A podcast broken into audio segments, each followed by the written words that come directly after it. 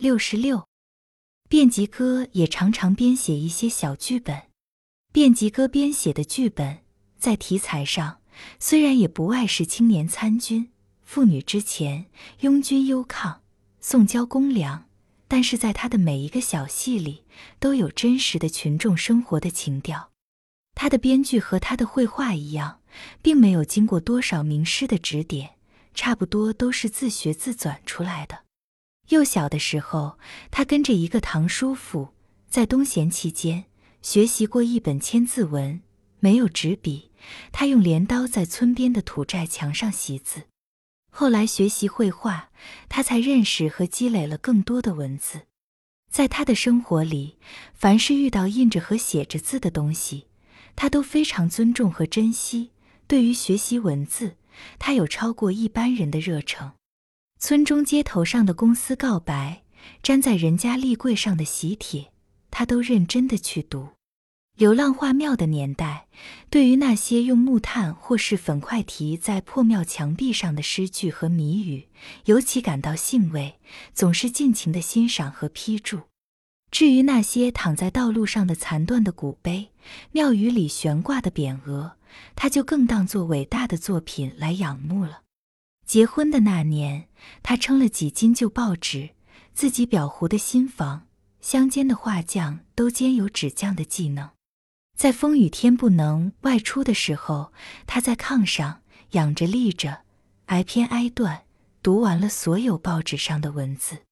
这间用废报裱糊的小屋，成了他的藏书库和文化宫。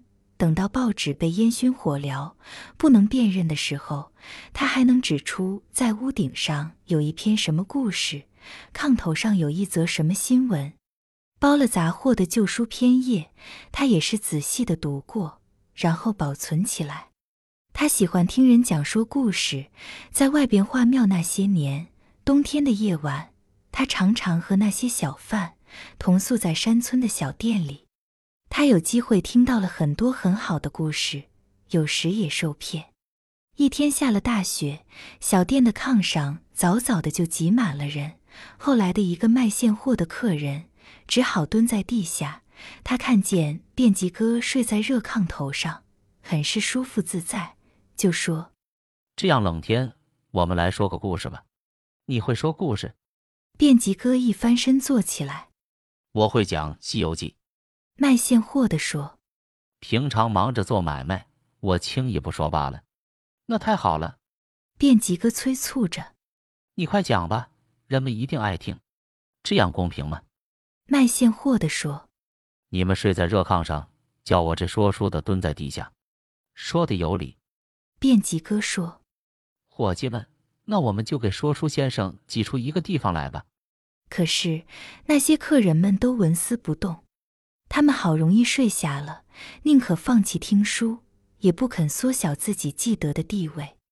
这样吧，便吉哥说：“你上来在我这个地方睡，我下去在你那个地方蹲着。”他们换了一个位置。使现货的拿着会讲故事的架子，安排好自己的行李，慢慢的脱了衣服，钻进被窝里，眯缝上眼。你可讲呀，便吉哥说。卖现货的说：“讲什么？西游。”便吉哥在地下冻得直打颤。我讲。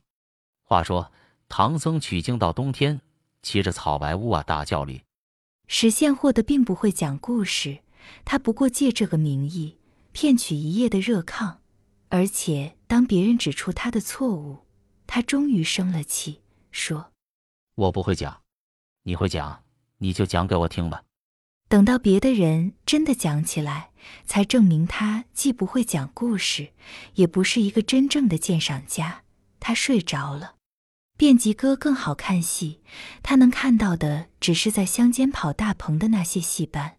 只要戏唱得好，不分寒暑，他可以跑出二十里外去看夜戏。看完戏走回家来，天就亮了。前些年这一带来了一个唱青衣的。叫小出云，卞吉哥看他看得入了迷，他制了一些卖给小孩们的耍货，跟着这个青衣跑了四个台口。戏班在一个地方唱完四天，当夜就坐上接戏的大车，赶到另外一个地方演出，有时竟在一百多里以外。卞吉哥也就背上他那不值钱的耍货跟了去。耍货里有红油的小轿车、小皮鼓，黄油的小六轴、小木枪，把他们摆在戏台旁边，坐着买卖听小出云的戏。在这十几天里，便吉哥完全忘记了道路的远近和自己的饥渴。他同情和帮助那些出门卖艺的人。年节时候，凡是街上来了唱独角戏的。唱时不闲的，说书为了卖针的，变戏法带着卖药的，都找他担任散筷子的职务。当演唱终了，再由他收回那些插满过年的饽饽的筷子。卖艺的人对他十分信任和感激。